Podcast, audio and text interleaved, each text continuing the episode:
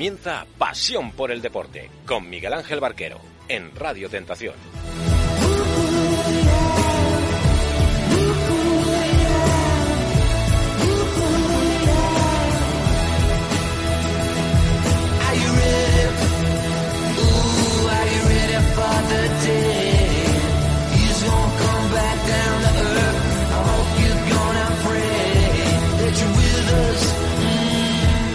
Un minuto pasa de las 3 del mediodía. ¿Qué tal? ¿Cómo estás? Eh, bienvenido, bienvenida a la fiesta más selecta del fútbol, a pasión por el deporte, emitiendo para todo Madrid a través del 91.4 de la FM, a través del dial de Radio Tentación.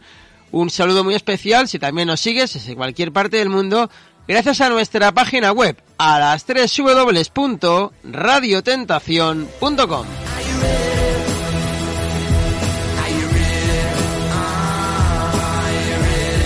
No me digas que no te lo ponemos fácil para estar puntualmente informado del maravilloso mundo del deporte y también para comunicarte con nosotros, para comunicarte con el programa, mandando tus mensajes y notas de voz al 639-6410-88. En Pasión por el Deporte nos interesa tu opinión. Manda tus mensajes al 639 64 1088 o llámanos en directo al 91 569 75 92. Te escuchamos. Y ahora sí, presentaciones hechas, vamos ya con esa última hora de la actualidad deportiva que repasamos como siempre con los titulares de la jornada. En Pasión por el Deporte, aquí están las noticias.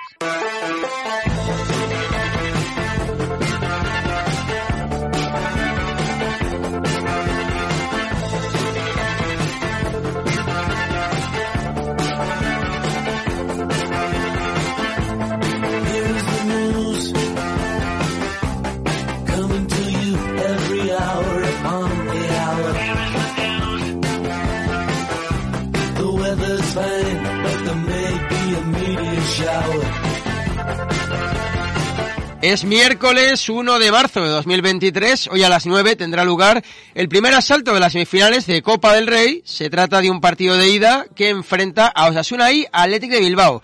El epicentro del choque será el Estadio Navarro de El Sadar, que después de 17 años verá a su equipo disputar una semifinal copera. Leones y Rojillos se han medido a otras alturas de la competición, siempre con calificación para los bilbaínos en la siguiente ronda. Algo que el conjunto navarro intentará evitar en esta eliminatoria. La vuelta se disputará el próximo martes 4 de abril en San Mamés. Un partido especial, un partido histórico y bueno, estamos, estamos preparados, estamos expectantes. Eh, venimos de hacer un gran partido, una victoria que nos da también ese ese empujón necesario para afrontar un partido así y bueno, pues... Yago Barrasate llega preparado a esta cita, solo tres partidos, la ida, la vuelta y la final, le separan de poder levantar el título copero. El Sadar tiene previsto generar todo un espectáculo para el deleite de sus asistentes que, a pesar del frío, calentarán el ambiente con un vídeo motivacional y con todo el cartón vendido. No quedan localidades para el partidazo de esta noche. bueno, es aquí y ahora, no, no hay más, ¿no? Creo que estamos preparados porque creo que, que, el equipo, pues bueno, ya ha jugado partidos de este tipo este año. Creo que lo hemos hecho bien también y creo que además el estado anímico es bueno después de la última victoria. Por lo tanto, bueno, sean todos los alicientes para que mañana hagamos un buen partido y es lo que queremos jugar la final. Para jugar la final hay que hacer méritos, para jugar la, final y para eso hay que hacer dos grandes partidos. Mañana es el primero Vamos a por ello. Será la segunda semifinal en la carrera de Yago Barrasate. La primera fue a los mandos de la Real Sociedad en 2014, cuando empataron con el Barça gracias a un gol de Griezmann. Y la tercera para Ernesto Valverde. Todas las entradas, como digo, están vendidas en Pamplona, donde los Asuna ha entrenado esta mañana, lo ha hecho en Tajonar, únicamente con la baja del defensa Rubén Peña. Más problemas tendrá Ernesto Valverde, ya que los atacantes Nico Williams y Raúl García llegan con molestias. Eh, todavía no he hablado con el médico sobre algunos jugadores, pero el tema de Una y Simón pienso que está un poco complicado. Pero tampoco puede jugar eh, porque es, no es sub-23. Eh, después Geray tenemos que esperar también al entreno. En el caso de, de Nico también. A ver cómo se encuentra. A John Morcillo lo operan pasado mañana. Eh, ¿eh? Raúl también tenemos que esperar, ayer no entrenó por la esguince que tenía en el hombro. Eh, si me pierdo, eh, eh, tenemos que ir un poco más lentos. Eh, Ander Herrera. Eh, y Íñigo, pues también tenemos que esperar a ver si puede tener alta médica o no. Estamos pensando en el partido que, que nos viene, es otra competición, no tiene nada que ver, es el partido de ida, es una semifinal con la posibilidad de acceder a una final y tenemos que, tenemos que ir a por todo, está claro. Igual que ellos están pensando lo mismo. El chingurri no da pistas sobre si serán baja o no. Raúl García y Nico Williams. Todo parece indicar que Íñigo Martínez se ha recuperado a tiempo de la fascitis que tenía en el pie derecho y que estará disponible, al igual que su compañero en el centro de defensa, Geray Álvarez, cuyas palabras en la previa del partido no han gustado demasiado a la afición rojilla. Creo que somos un equipo que, por desgracia, cuando tenemos el dedo metido en el culo, eh, apretamos y sacamos lo que sea. Ellos es su primer partido, ellos van a querer ir a ganar allí sí o sí. Y creo que si conseguimos darle la vuelta a, a eso, el partido de, de vuelta, si conseguimos un buen resultado en este, no van a tener ni, ni media opción. En la misma línea que Geray Álvarez, aunque eso sí, con un poco más de humildad, Ernesto Valverde ha advertido que los leones irán a por todas y no especularán con el resultado de ida, sabiendo que la vuelta es en San Mamés. La intención es ir a ganar, obviamente. Ahora, si nos quedamos con 10, faltando 10 minutos, como el otro día, si nos metemos dos goles en propia puerta, si vamos perdiendo 1-3 y en el minuto 90 vamos perdiendo, en el minuto 93 vamos perdiendo 2-3, el empate es un buen resultado, claro. Los días si llegamos a empatar con el Girona hubiese sido bueno, pero nuestra intención es ir a ganar. Y la intención, fue la intención el otro día y es la intención eh, mañana, pero desde luego no estamos pensando en, en un resultado, en, vamos, en especular con, con el resultado pensando en el partido de vuelta porque no tiene, no tiene sentido. Es tiempo de fútbol en Radio Tentación.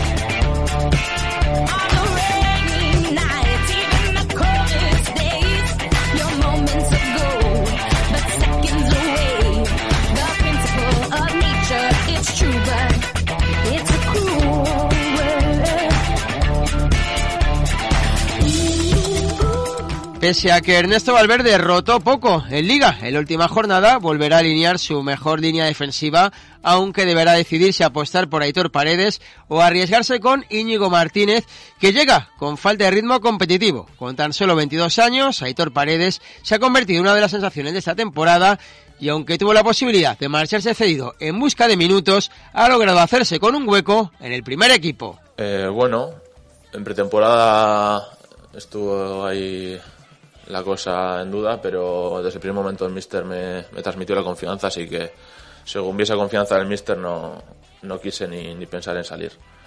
Eh, quería pasar un año aquí, ver, ver cómo es eh, historia de primera división, eh, tener experiencias en, en, el máximo nivel y, y creo que, que, estoy muy contento con mi decisión. Están yendo las cosas bien y, y ojalá que, que pueda seguir contando con más minutos y, y mejorando para, para poder estar en este club todo lo que pueda. Muchas bajas en defensa y también dudas en la medular, donde surgen dos opciones dependiendo de si Kermuniain juega por dentro o por fuera. Si es interior, la banda quedaría libre para Alex Berenguer, mientras que se ocupa ese flanco derecho Dani García o Zárraga podrían fortalecer el centro del campo. Por último, en ataque, Nico Williams tendrá que probarse para saber si está para ser titular después de su lesión. Quien es indiscutible en esa punta de ataque es su hermano Iñaki Williams, que ha disputado dos finales en los últimos cuatro años. De mucho, da igual las lamentaciones, el miércoles eh, hay, que,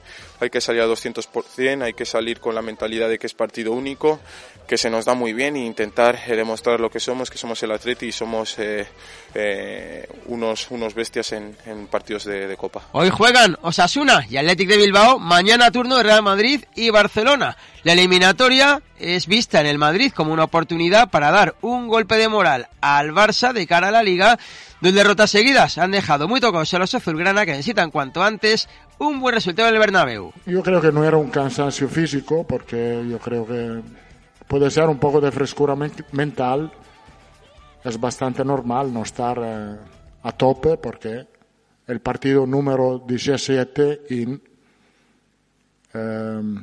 40, en desde el 30 de diciembre en 50 días. Tanto blancos como azulgrana quieren estar en la final de la Cartuja el próximo 6 de mayo en la busca del primer título de la temporada, pero aparte de lo físico, el aspecto anímico puede ser determinante en esta pelea. El empate del Real Madrid en el derbi ante el Atlético hacía pensar que la competencia estaba ya casi decidida, pues una victoria azulgrana se dejaría a 10 puntos, pero el Barça sorprendió pinchando con el Almería. No, y nos levantaremos, claro, hombre, competiremos, hay que competir, pero que no va a ser fácil, que la gente ve que, que vamos a ganar la liga de manera sobrada, para nada, para nada, nos va a costar mucho ganar títulos nos va a costar, ya nos costó la Supercopa, tuvimos que ser mucho mejores que el, que el Real Madrid para ganarles y estamos compitiendo contra, contra el Real Madrid, que es el actual campeón de Champions y el actual campeón de Liga. Por lo tanto, va a costar. Ante un equipo en puestos de descenso, los de Xavi Hernández mostraron su peor versión y cayeron por 1-0, aunque más que la derrota, lo preocupante fueron las sensaciones, la imagen de un equipo sin chispa y moralmente tocado tras caer también eliminado en Europa con el Manchester United. No hemos pensado en, en, el clásico, la verdad es que porque la liga es muy importante y el primer partido siempre es el, el más importante, entonces no hemos pensado en eso. No, no, no, han salido las cosas, especialmente en la primera parte, pero ahora toca seguir y trabajar, trabajar mucho para, para mejorar. Siempre tenemos que estar uh, muy concentrados, uh, a tope, no hemos arrancado bien el partido y luego cuando no arrancas bien y ellos marcan, cuesta mucho ponerse en el partido y yo creo que ha sido eso. Es tiempo de fútbol en Radio Tentación.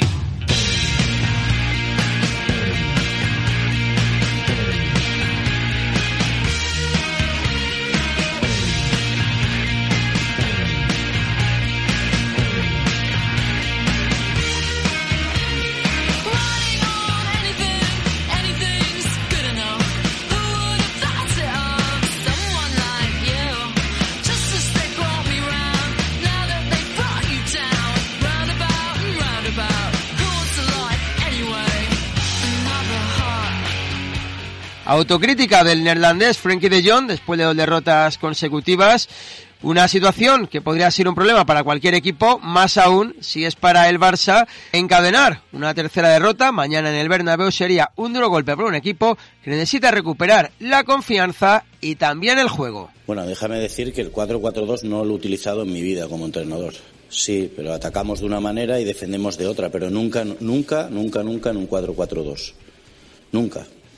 O sea, jamás. No, no es un sistema que ni lo he trabajado ni, ni además me, no me gusta demasiado. ¿no? A mí me gusta abrir el campo. Veis siempre a dos futbolistas, sea un lateral o sea un extremo, sea un interior, abierto a un lado y a otro. O sea que el 4-4-2 yo creo que si hacemos cualquier foto del equipo, tanto en ataque y en defensa, nunca lo está.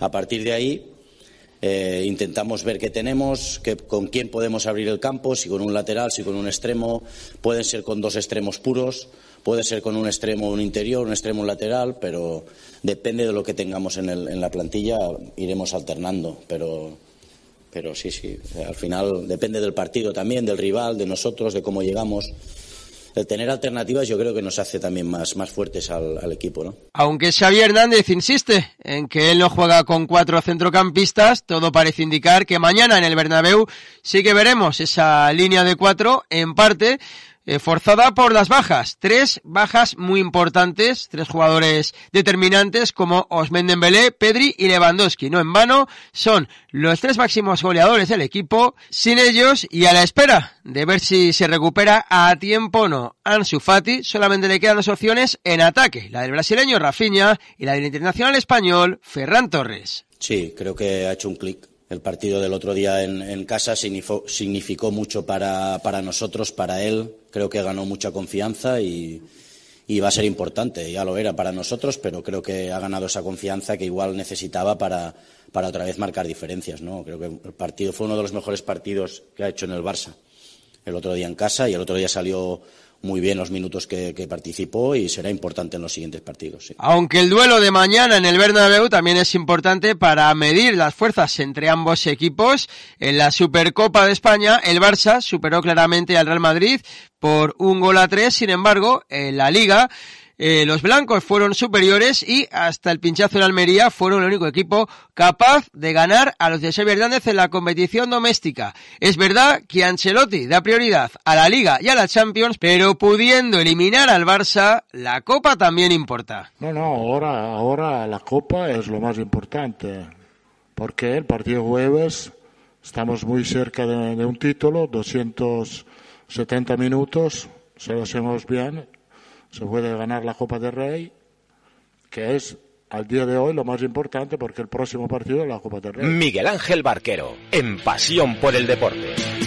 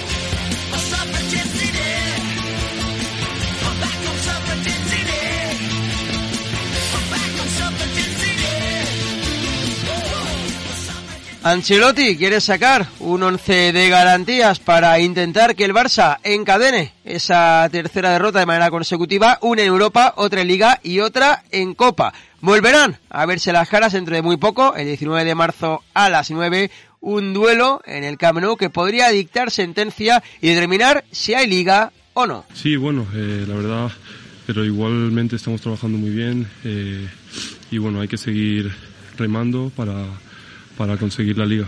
Eran las palabras de Álvaro Rodríguez, el joven delantero uruguayo. Es el nombre de moda en el conjunto blanco. En apenas dos partidos, siendo como suplente, le ha dado tiempo a asistir y también a marcar. Con su gol en el derby madrileño, demostró ser más que un rematador, ser un gran cabeceador y puede ser un recurso ofensivo más para Ancelotti en ese tramo decisivo de la temporada. Sí, yo creo que sí, creo que sí. Tan, so, sobre todo para él, que es un joven, un joven que tiene mucha ilusión de jugar en el Real Madrid.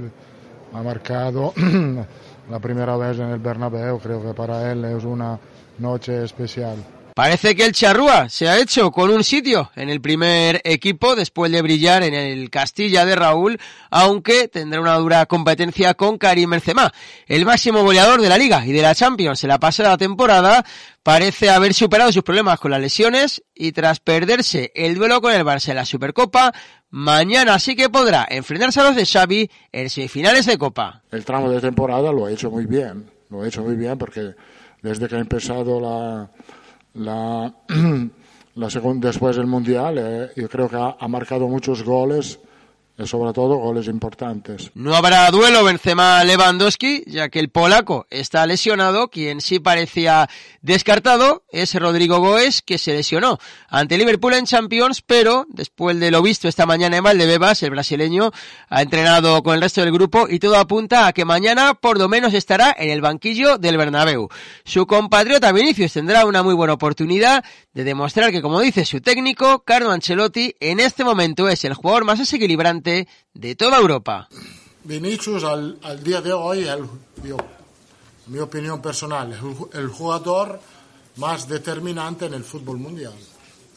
No hay un jugador con, con esta continuidad de acción, de no para, regata, asistencia, goles, al momento el más determinante. El, el, de lunes a viernes a partir de las 3 del mediodía, Pasión por el Deporte, 91.4 FM.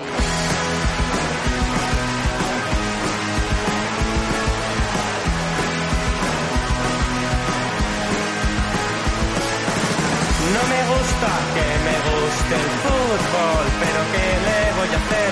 Venga Lopetegui, sonríe, Florentino paga bien pena contra Holanda, casi casi rompo la pared y mi colega con la mano me pide calma como cristiano, el maldito lo En el Real Madrid, poco a poco se va vaciando la enfermería, en el Barça se va llenando con tres bajas importantísimas, la de su goleador Lewandowski, la del desequilibrante Osmen Dembélé y la del cerebro en el centro del campo Pedri.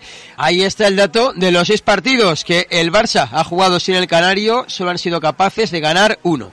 Veremos qué ocurre mañana a las 9 en el Bernabéu y también esta noche en el Sadar con ese Osasuna Athletic de Bilbao. Hasta aquí la copa, hacemos una pausa y enseguida continuamos con más pasión por el deporte.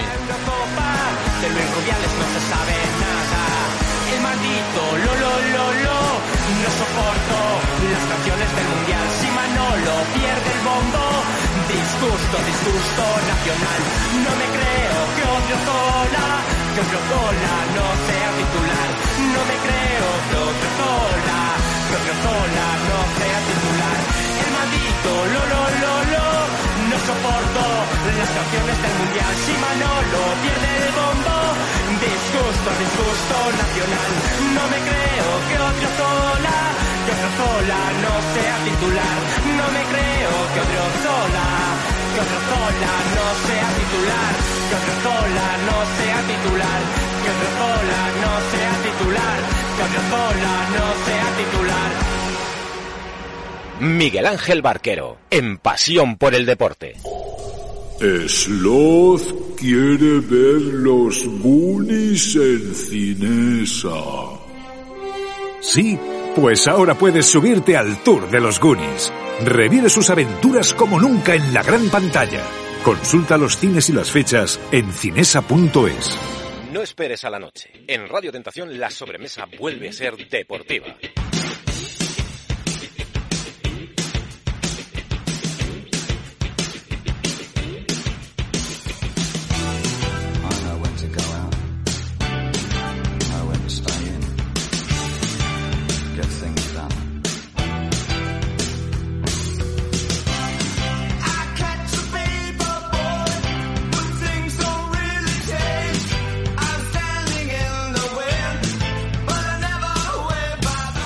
Continúas en la sintonía de Radio Tentación. Esto es Pasión por el Deporte. Este día miércoles 1 de marzo de 2023 estrenamos mes y como cada semana el comité de competición se reunirá hoy para tomar decisiones pertinentes a las sanciones de cara a la siguiente jornada de liga y entre los casos que deberán estudiar se encuentra la expulsión de Ángel Correa en el derby madrileño. El argentino vio la roja directa en una acción sobre Antonio Rudiger y el colegiado Jesús Gil Manzano recogió en el acta que había golpeado con el codo a un adversario sin estar el balón en juego. Así que podrían caerle dos partidos de sanción. De confirmarse este dato, Correa no jugaría ni contra el Sevilla este fin de semana ni contra el Girona en la jornada 25. Sí, de verdad, eh, nuestro DNA siempre fue defender fuerte, estar fuerte en el bloque, mantener la portería a cero eh, siempre cuando es posible y con la, con la calidad delante que tenemos siempre vamos a hacer un gol, o del balón parado, o del delanteros que tenemos, de Griezmann, de Álvaro, de Corea,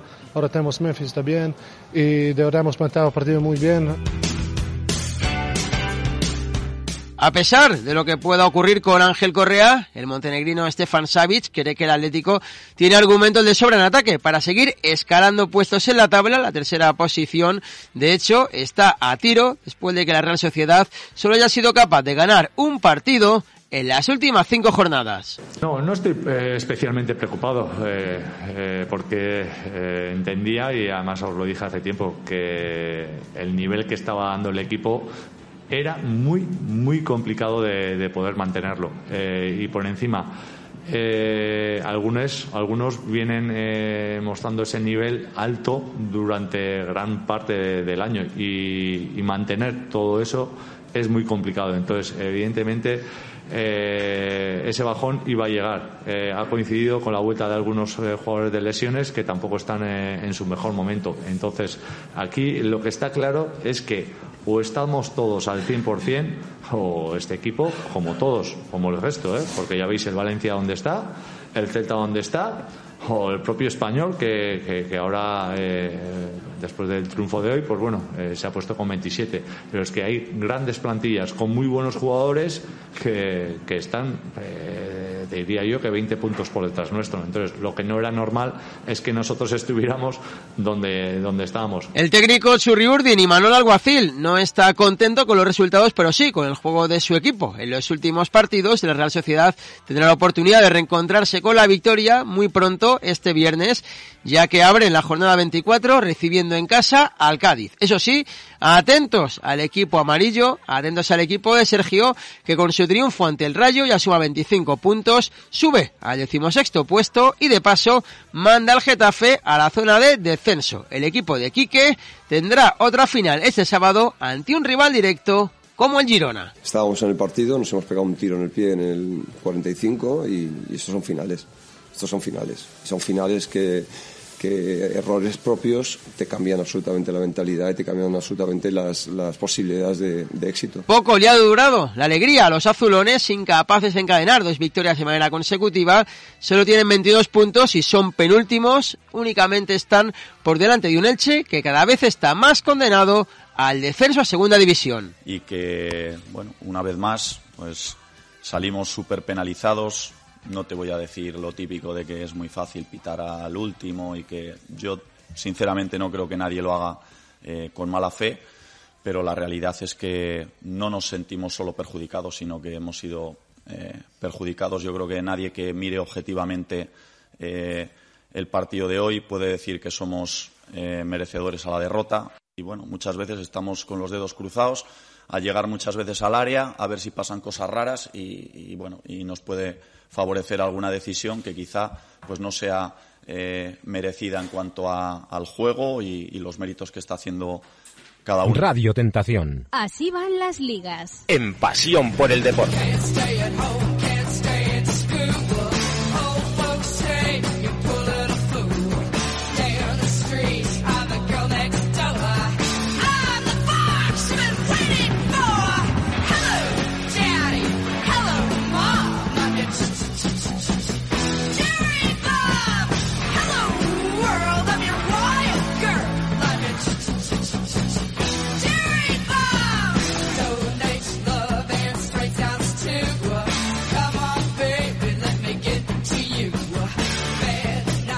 La resignación de Pablo Machín al ver cómo su Elche se hunde cada vez más en la tabla ante el Betis. Lo tenían todo a favor para sumar los tres puntos. De hecho, a los cinco minutos llevan ganando 2-0, pero acabaron sucumbiendo ante el equipo de Pellegrini en un partido muy condicionado por decisiones arbitrales, ya que el colegiado Iglesias Villanueva indicó tres penaltis y expulsó a tres jugadores.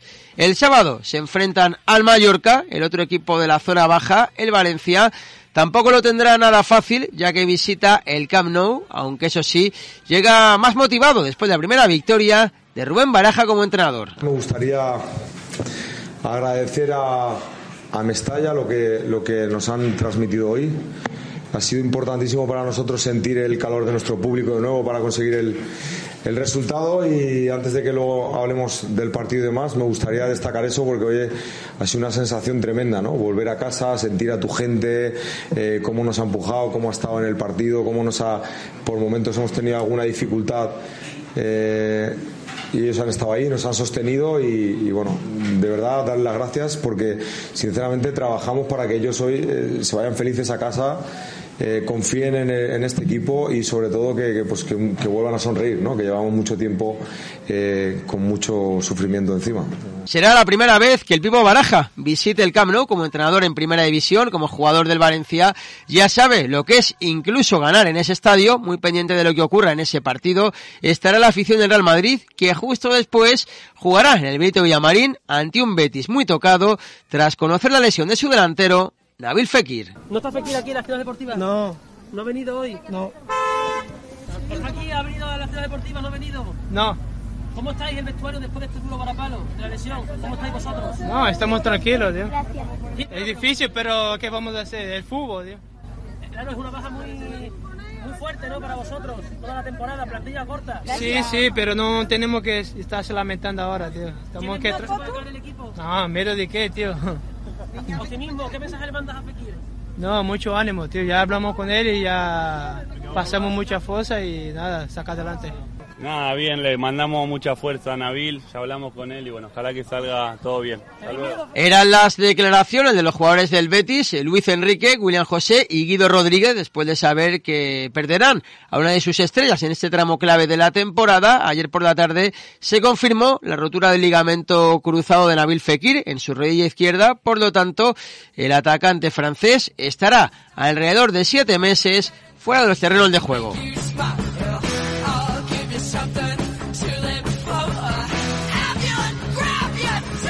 Otro partido muy atractivo de esta jornada de liga será Almería Villarreal con dos entrenadores que vienen de salvar un match ball. Cuando más cuestionado estaba su puesto, Rubi logró hacer lo imposible, ganar al líder, al Barça. Nunca antes el Almería había sido capaz de imponerse a los azulgrana en el campo de los Juegos Mediterráneos. Y luego, en cuanto al descenso, nosotros no, para nosotros la jornada acabó eh, que íbamos el, no sé qué íbamos, eh, pero no hemos estado en descenso porque la jornada se ha de acabar, eh, se ha de jugar el partido y hasta que no se juega se demuestra una vez más que, que, que los partidos de fútbol hay que jugarlos. No se puede dar por supuesto que la Almería va a perder con el Barça, que seguramente mucha gente lo habrá hecho, porque los partidos hay que jugarlos. También sacó adelante su partido Quique Setién en el Villarreal, lo hizo en la cerámica con una remontada incluida para poner fin a una racha de cuatro derrotas consecutivas. Es verdad que estoy muy contento con la victoria porque nos permite cambiar esta dinámica y nada, y continuar ahora a ver si entramos en una, en una positiva, en una racha positiva y vemos el futuro con más optimismo, con menos nerviosismos del que teníamos ahora, hasta ahora, ¿no? Y cerrando, la próxima jornada en primera, la número 24, el Osasuna recibe el lunes en casa al Celta de Vigo. Los navarros podrían hacer rotaciones después del sobreesfuerzo en Copa.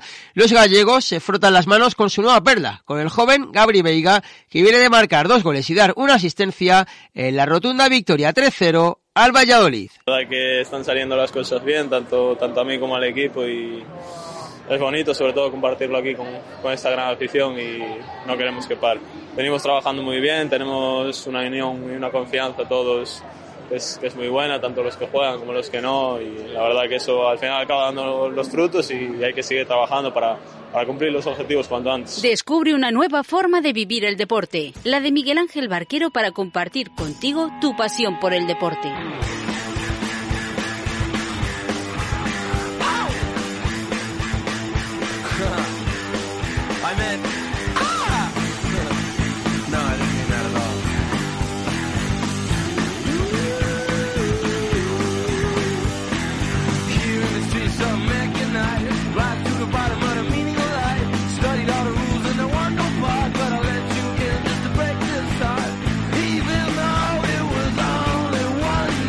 Atentos a este futbolista, a Gabri Veiga, que salvo sorpresa podría estar en la primera lista como seleccionador de Luis de la Fuente. Tampoco se descarta la presencia de sus compañeros en el Celta, Unai Núñez, Javi Galán e incluso Iago Aspas. Y terminamos con un apunte internacional, con un apunte de la Premier League inglesa. Después de encadenar tres derrotas consecutivas y seis partidos sin conocer la victoria, el técnico del Chelsea, Graham Potter, está más cuestionado que nunca. Um, and they're, um, they've, they've supported the team. I have no absolutely no complaints with, with the supporters. They're entitled to be frustrated and upset and, and angry with the results that we've got. And that's my responsibility. So I have absolutely no complaints the supporters. Y es que Graham Potter empeora los números de Thomas Tuchel, fue preguntado por su futuro después de caer 2-0 en el derby londinense con el Tottenham y él sabe que se juega el puesto este sábado con el Leeds y sobre todo el martes con el Dortmund en la Champions. Si es incapaz de revertir la situación, suena con fuerza un nombre para ser el próximo entrenador del Chelsea. Y ese nombre no es otro que el de Luis Enrique Martínez. Con este rumor rebasamos de largo el ecuador del programa, hacemos una pausa y enseguida afrontamos la recta final de Pasión por el Deporte.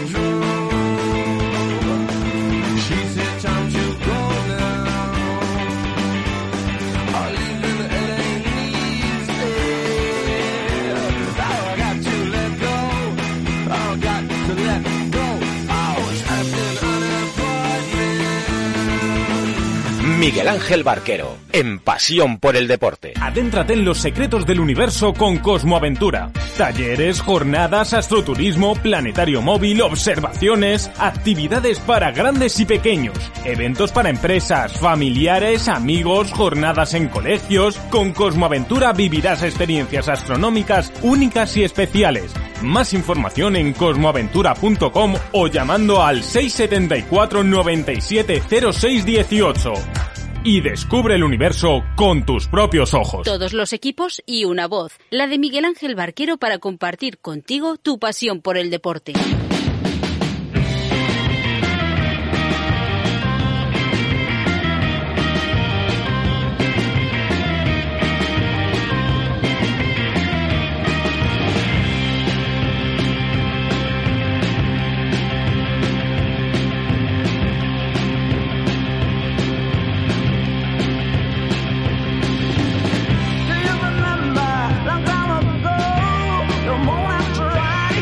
Último asalto de pasión por el deporte que abrimos con una noticia que hemos conocido en las últimas horas y es que el presidente del CTA, del Comité Técnico de Árbitros, Luis Medina Cantalejo, comparecerá mañana jueves ante los medios de comunicación para hablar por fin del caso Negreira.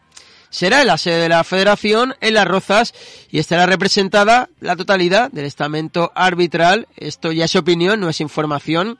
Me parece muy bien que Medina Cantalejo de la cara, pero llega tarde porque en los medios llevamos casi dos semanas hablando del caso Negreira y desde el comité de árbitros nadie había dicho nada todavía cuando deberían haber sido los primeros en, en pronunciarse al respecto.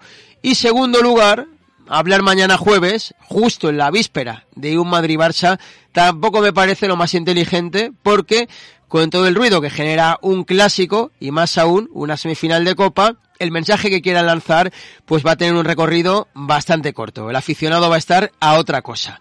Y hablando de mensajes, esto es lo que dijo la española Alexia Putellas después de ganar ayer su segundo premio de Best. Creíamos que el Mundial de Francia, y lo fue hasta el momento, el mejor de la historia y pienso que Australia también a nivel de organización va a ser eh, increíble. Eh, sí que últimamente están eh, apareciendo ciertos problemas en, en países, eh, pero creo que no es una cosa de un país en específico, creo que es una cosa a nivel global. Creo que nos tenemos que juntar entre todos, eh, todas las institu- instituciones, jugadoras, escucharnos entre todos y ver lo que lo que creemos que es mejor para, para el fútbol, que al final va a ser lo mejor para el aficionado, para las jugadoras que son las protagonistas y al final salir ganando todo el mundo.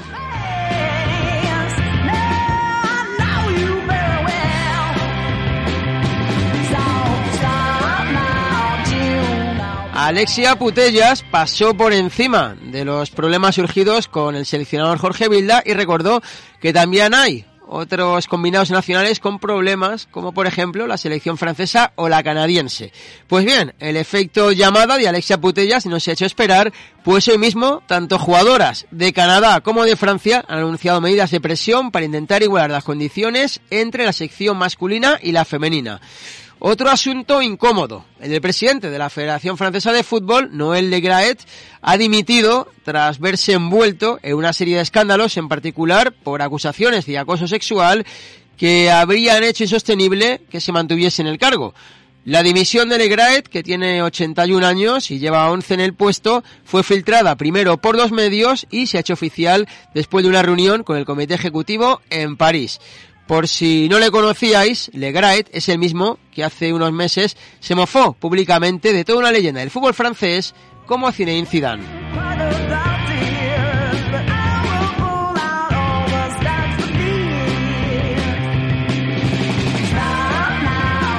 Pues sí, Le Graet es el mismo que dijo que si Zidane le llamase para dirigir a la selección francesa, que no le cogería ni el teléfono.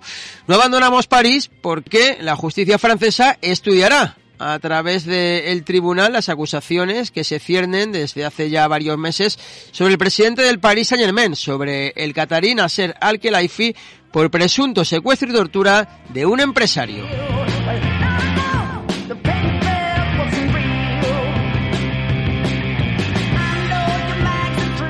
De nuevo el presidente del PSG, Nasser Al-Khelaifi, en el centro de la polémica y es que se multiplican los problemas del club parisino que recordemos eh, tiene que remontar ante el Bayern de Múnich en la Champions, pero eso ahora parece lo de menos, ya que su jugador, Agraf Hakimi, está siendo investigado por una supuesta agresión sexual a una mujer que conoció a través de una conocida red social y a la que recibió en su propio domicilio.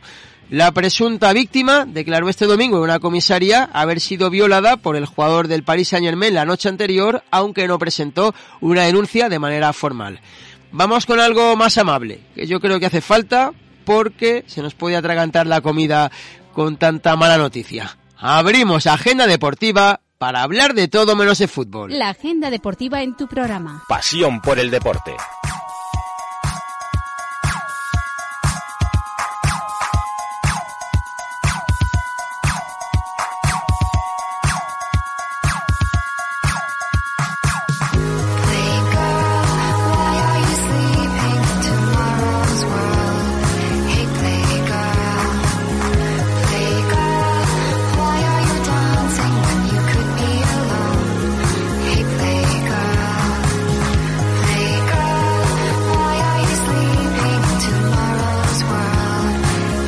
Primera página de nuestra agenda tenemos tenis porque Novak Djokovic ha vencido al checo Tomás Machak en el torneo de Dubai. Lo ha hecho en tres sets, mientras que Rafa Nadal y Carlos Alcaraz causarán finalmente baja por lesión en sus próximos compromisos. El Balear se perderá los torneos de Miami e Indian Wells, mientras que el murciano no estará en Acapulco.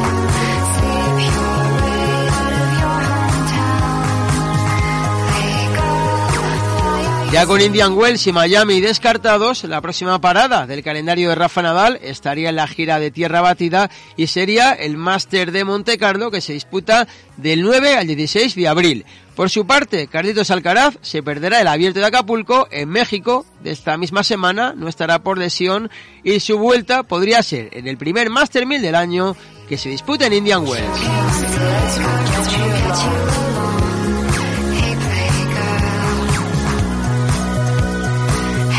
Seguimos con más lesiones, pero esta vez en atletismo. El campeón de Europa y también medallista mundial en 110 metros vallas, Asier Martínez, no viajará finalmente a Estambul para disputar el europeo en pista cubierta. El atleta español prefiere recuperarse de su lumbalgia discal y llegar en las mejores condiciones posibles al Mundial de Budapest.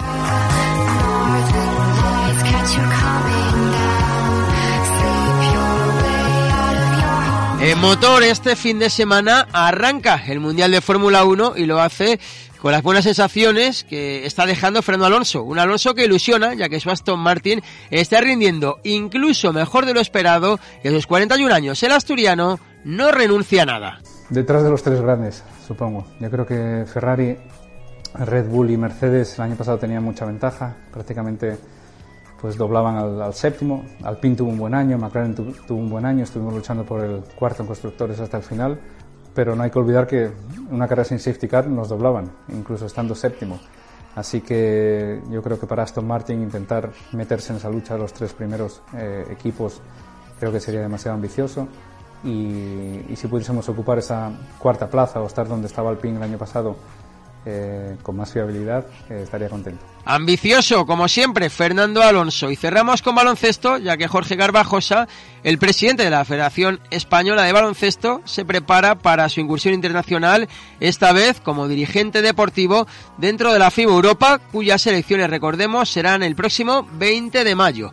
El Euroliga es momento de fichajes. El Facu Campazzo ya puede ser inscrito por fin como nuevo jugador de la Estrella Roja y el Fenerbahce ha anunciado el fichaje de Tyler Dorsey hasta 2025. En el Real Madrid no hay fichajes, pero el equipo de Chus Mateo defenderá liderato este viernes en la cancha del Lyon. Tenemos que jugar con la rabia suficiente, la cabeza, eso sí, pero la rabia suficiente como para decir eh, queremos ser los mismos de antes de la Copa. Nosotros estamos aquí trabajando desde el principio de septiembre, haciendo un gran trabajo y ahora lo que queremos es seguir mirando para adelante, estar fuerte, seguir trabajando duro y mirar solo lo que nos queda delante, en el futuro, como siempre hemos hecho por otra parte.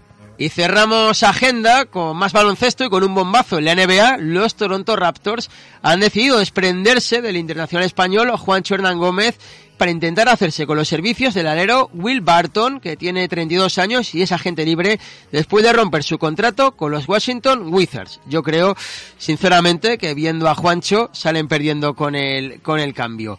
Y tenemos que despedirnos con una noticia muy triste, y es con la muerte del exfutbolista Pelayo Novo. Le recordaréis, porque estuvo en el Krug eh, rumano, estuvo también en el Albacete y especialmente en el Oviedo, donde era embajador del club y muy querido por la afición carballona. Así que mucho ánimo a toda la familia y amigos del siempre recordado Pelayo Novo. Os dejamos con Maito y con España a las 4. A ver si nos anima un poco la tarde. Mañana, más pasión por el deporte. Adiós.